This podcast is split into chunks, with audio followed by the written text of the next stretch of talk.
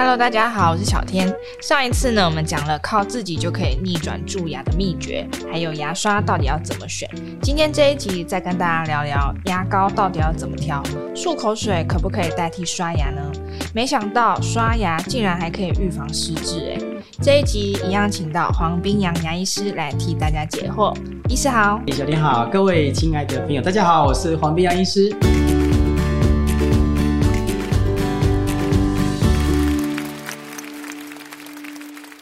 医师，牙膏的种类其实非常多，那我们到底有没有需要看它的成分来选择啊？如果你刷的正确，嗯，其实牙刷是比牙膏更重要，也就是刷的动作。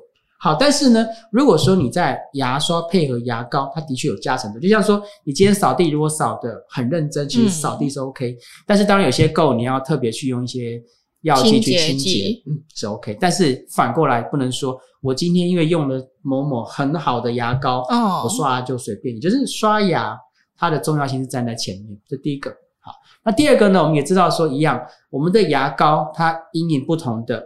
族群有些是敏感，嗯，有些是容易蛀牙的，有些是容易牙周病、牙龈流血的。好，也就是说，它因为这样的时候呢，它里面其实牙膏成分会有微调，有些含氟，啊，它会增强去敏感跟预防蛀牙。那有些一个叫做可乐苏丁，它本身对于降低这个牙周病的这个状态，哈，是比较好。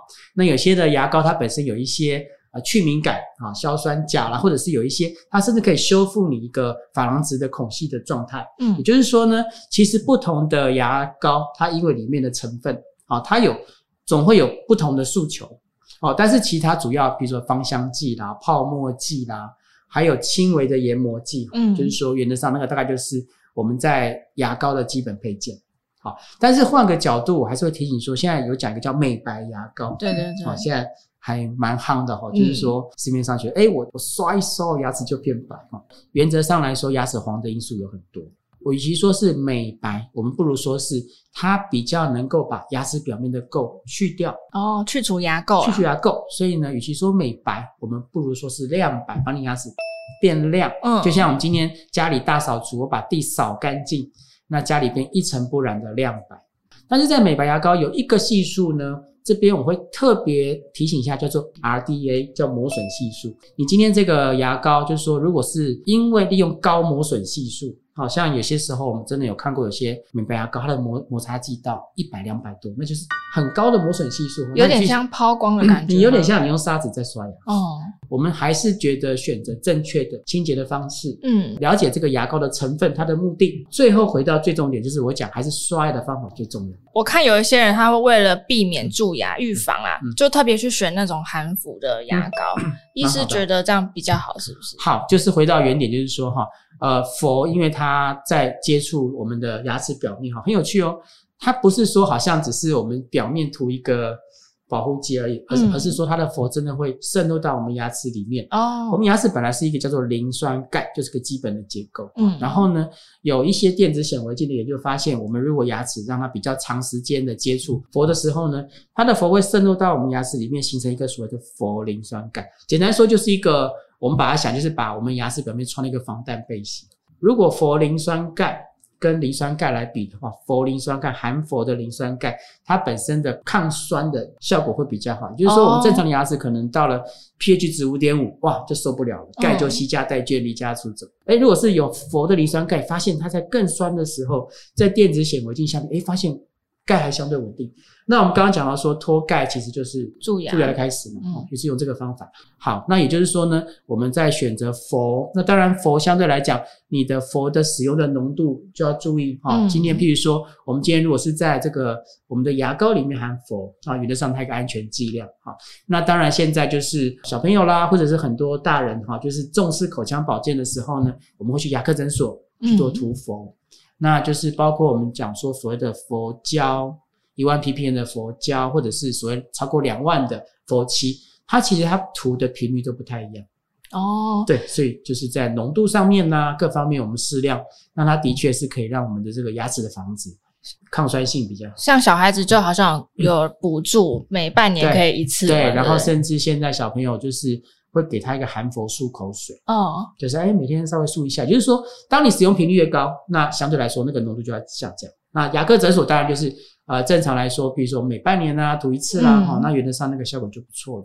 大家也会有一个疑问，这个牙膏到底要挤多少？有的人说要挤就是一条这样子，哎，有的人说挤一个就是一点点就好了，是是哪一种才对？我个人觉得是适量，应该这样讲。回到原点，就是我刚刚说，如果你刷牙方式正确，嗯，牙刷的重要性是比牙膏更重要。但是牙膏呢，它有相辅相成的效果，你挤的越多，那就越多。嗯，那当然相对来讲，因为我们在牙膏的设定它是不要吞嘛，你说挤的好多，然后满口都是泡泡，可能心里感觉会不错了哈。但是换个角度，可能刷的方式还是蛮重要哈。像大人来讲，你大概就是几个，比如说一颗到两颗。绿豆我觉得还 OK，就是你要有那个清洁的感觉。但是当你刷牙方式对，其实你牙齿清到，你说很大量的牙膏就一定会比适量牙膏效果好吗？我个人觉得，我我有看过一个说法，就是说如果你真的用太多牙膏的话，你的嘴巴很快就会充满泡泡，然后你就会觉得说哦，好像已经刷的很干净了。对对对，小林讲的对，就是说如果说你 你太多了，就好像我今天涂都是泡泡，可是我手没搓，我搓个五秒哦，都是泡泡了，好棒。那其实就牙齿来说的防护时间太短。哎、嗯，那医师刚刚讲到漱口水，像我们一般人会建议我们刷牙之后也来用一下漱口水吗？嗯、这真是个好问题。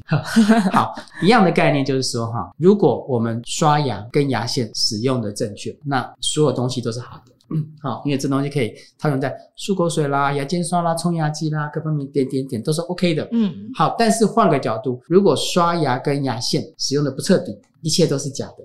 那一样，漱口水它有些含氟，有些含刚刚讲预防牙周病的可乐素丁点点点，啊、嗯，那有些甚至有所谓的蜂胶啊，哈，它有不同的成分。那相对这个成分就是针对不同的族群。坦白说，当你说它有效，我们常常讲就是，当你适量就是药，你不适量可能对身体就会有一些所谓的反效果。哦，那在临床上也发现说，有些人如果过量的使用漱口水，他在临床研究发现，有些人他可能会有舌苔变色、味觉改变，甚至。反而很容易产生牙结石，嗯，等等等等等，为什么呢？它终究它是个药，好，但是换个角度来说，如果说这个病患他本身就是牙周病的族群，他现在必须要利用这种药用的漱口水去做保健的时候，那时候当然我们的漱口水就是有帮助。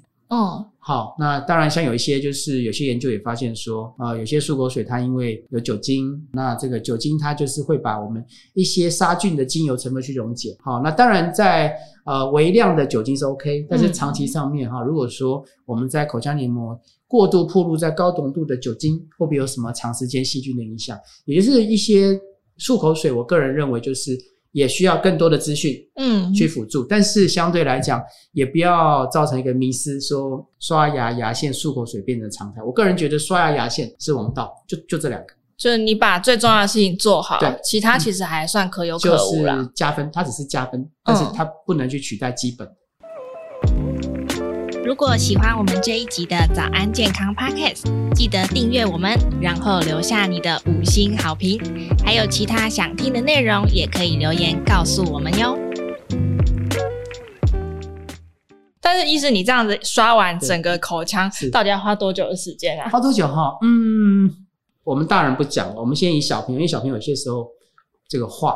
画幸运符在嘴巴画幸运符，画要好，对，有话要保佑。我看有的家长会规定说，你要刷一分钟才可以出来。那其实像儿童牙科，他们有个很可爱的沙漏，这沙漏的设定是三分钟 哈。那我知道现在有些牙刷它甚至有计时，嗯嗯嗯。那应该是这样讲，就是说，第一个是当然刷的时间，你不要说我有沾到就算有刷，嗯。那所以原则上，我个人觉得刷个三分钟是蛮正常的哈。那第二个就是说，你刷牙的方式，好，我三分钟好好的刷，跟我三分钟在锯牙齿。好、哦，那效果是不一样。想要请问一下医师，我们这个刷牙的时间和频率呢、嗯？因为一般可能就是早晚两次，然后再加饭后、嗯。那我有听过一个说法，就是说饭后你吃完饭的三十分钟以内不建议刷牙、嗯，这个是为什么？好，我们去想个概念。今天我早餐吃了。好，我今天吃了西餐，好，我吃完西餐，我早餐就会有刀跟叉，好，那我会把早餐的刀跟叉跟汤匙直接拿来中餐吃吗？还是我一定会洗一洗？应该要洗吧，洗一洗嘛，哈，对，而且你去看哦，今天还不是说只是这样洗，今天如果说这个刀叉汤匙是放在闷热的梅雨季，那一定要洗的，一定会洗的，闷已经有味道了，对。好，我们去思考哦，其实我们的口腔它就是高温潮湿，嗯，而且你的牙齿就是接触酸碱。高腐蚀性，它其实某个程度就是你的餐具。好，也就是说呢，今天你吃完了早餐，好，当然我们会说啊，我们口水一直有清洁的作用，但是相对来说，它还是会有一些细菌沉积。嗯，好，所以当然就我们的立场，我们还是建议吃完饭还是要刷，还是要刷牙。好，可是下一个问题就来了，到底吃完饭刷牙该什么时候刷？嗯，嗯，我们吃了食物之后，我们嘴巴里的细菌也接受到这食物，我们的胃很高兴，哦，细菌也开始分解，嗯，分解口腔里蛋白质。好，分解口腔蛋白质之后，它的目的是什么？除了养活它自己之后呢，它就会把这个蛋白质分解成酸。嗯，分解成酸之后呢，这个酸的代谢产物就会腐蚀我们的牙齿。嗯，好，也就是在这个竞争的立场上，我们希望这个细菌赶快离开。对，对不对？所以理论上来讲，就是说我们希望吃完饭赶快刷牙。哦，对不对？好，这第一个概念哦。可是呢，我在吃饭的过程，我又喜欢配柠檬汁喝。配葡萄柚、配柠檬汁，酸的东西，也就是说，当你喝的过程，你其实就已经在接触酸的食物，嗯，它就是在牙齿本身已经产生脱钙。可是，在这个立场上来说，如果说你吃完饭就马上刷，其实你是在牙齿最脆弱的时候刷牙，嗯，好像又不对，对啊，所以到底对，到底要什么时间刷？什么时候刷？很矛盾嘛？对啊，或者说变得很辛苦，就说啊，黄医师讲的这个很有道理，所以我开始要做饮食记录。首先，我今天吃的蛋白质画一个正字。哦，我又喝了柠檬化，你每天都要做科学研究，然后决定我今天什么时候刷，太辛苦了吧？人生太辛苦了，对不对？牙医师也做不到。好，所以呢，相对来讲，就是说，我们知道，当我们吃了蛋白质的食物，大概平均十到十五分钟，我们口腔的 pH 值会下降。嗯，也就是说呢，或许我们先吃完饭之后，我们也不用精算我今天吃了什么啊，不要马上刷牙，但是我们会建议，譬如说你。啊，漱口啦，哈，或者喝杯清水，就是先把你口腔里的垢去掉。因为当你在喝清水或者漱口的时候，其实你就已经初步的中和掉你口腔里的残渣啦、蛋白质啦，哈，甚至把你的酸性，哦，就把它漱掉一点。嗯，好，那你可以等差不多十到十五分钟之后，因为我们其实我们嘴巴很有趣哦，它的口口腔里的口水，它有一个所谓的致净作用或者再矿物质化的作用，也就是说，我们的口水里面其实有矿物质。有一个自动清洁的，对，结果呢，当你把这个水漱掉之后呢，其实我们口水就默默的把我们牙齿慢慢去修复。嗯，那修复到差不多十到十五分钟之后呢，我们口腔的 pH 值慢慢恢复到中性，那个时候再刷。哦，哦，也就是说呢，第一个是我们还是建议。啊，餐后就刷牙。嗯，第二个呢，餐后或许你先喝杯清水哈，或者是喝杯茶，茶的儿茶素本身对于抗菌也不错。大概十五分钟左右再去刷牙。我还有听过一个讨论，是他们就是说，按早上起来你就要先刷牙，但你吃完早餐之后又要再刷牙，那还不如早上起来直接先吃完早餐再刷牙。嗯，这样会有什么问题吗？好问题哈，呃，一个叫做健康嘛哈。一个叫牙刷的耗损费嘛，哈，一个差别就在于说我多刷了一次牙，哈，那个牙刷可能多磨了一次嘛。但是我们去思考一个问题，就是说，今天我们好睡前很认真的刷牙，嗯，但是我们永远没有办法口腔里的细菌清到没有。就是没有细菌，哦、好，也就是说呢，我们在晚上睡觉很有趣哦。我们晚上睡觉，白天讲话活动，其实口水是多的，嗯嗯嗯。但是相对在晚上睡觉，人休息，口水唾液分泌减少，嗯，好，口水很有趣，口水其实它有很多免疫球蛋白，哦，也就是说呢，其实口水多的时候呢，嘴巴里的细菌比较不会滋生，口水自己有杀菌的功能，对，有杀菌的效果。好，换个角度，因为晚上睡觉了，口水降低了，嗯、这个胃冰松懈了。好，你不要小看这短短一个晚上，其实口腔里的细菌又分泌很多。再来就是个抉择啦，你要把这些细菌跟着你的早餐一起吃下去，嗯，还是你就好好的稍微刷个牙，干净了，然后再吃东西再刷。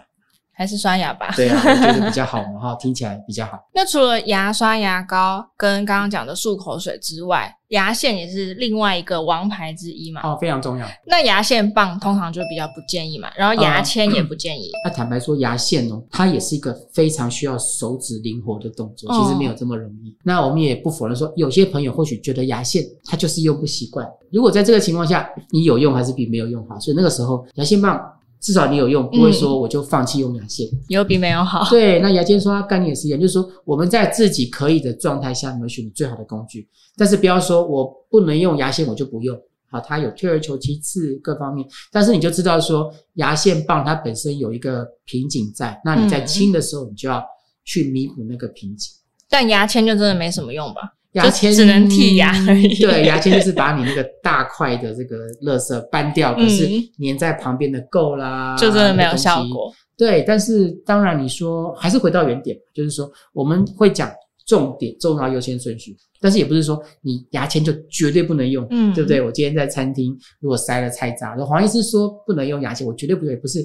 当然弄完之后会比较干净，但是就是说自己心里有底说，说我们的牙签使用只是帮你把大的这个牙垢去掉，但是后续在餐后呢，你还是好好的使用牙线呐、啊，好，或者说真的不会用牙线，牙线棒至少比没有用好，就是还是有一个了解自己目前清洁所在的位置。那其实我们呃刷牙刷的好，除了可以预防蛀牙之外，应该对身体健康也有很多好处，对不对？哦，非常重要。其实我们有时候讲说我们的牙齿哈，我们常常会讲到，诶，它其实就只是一个咀嚼，嗯。但是我们去思考，其实我们的口腔的牙齿哦，它就是我们消化系统的入门第一关嘛，对不对？哈，那举个例子，譬如说呢，我们今天食物到嘴巴里，我们开始咀嚼，很有趣哦。咀嚼的过程，它。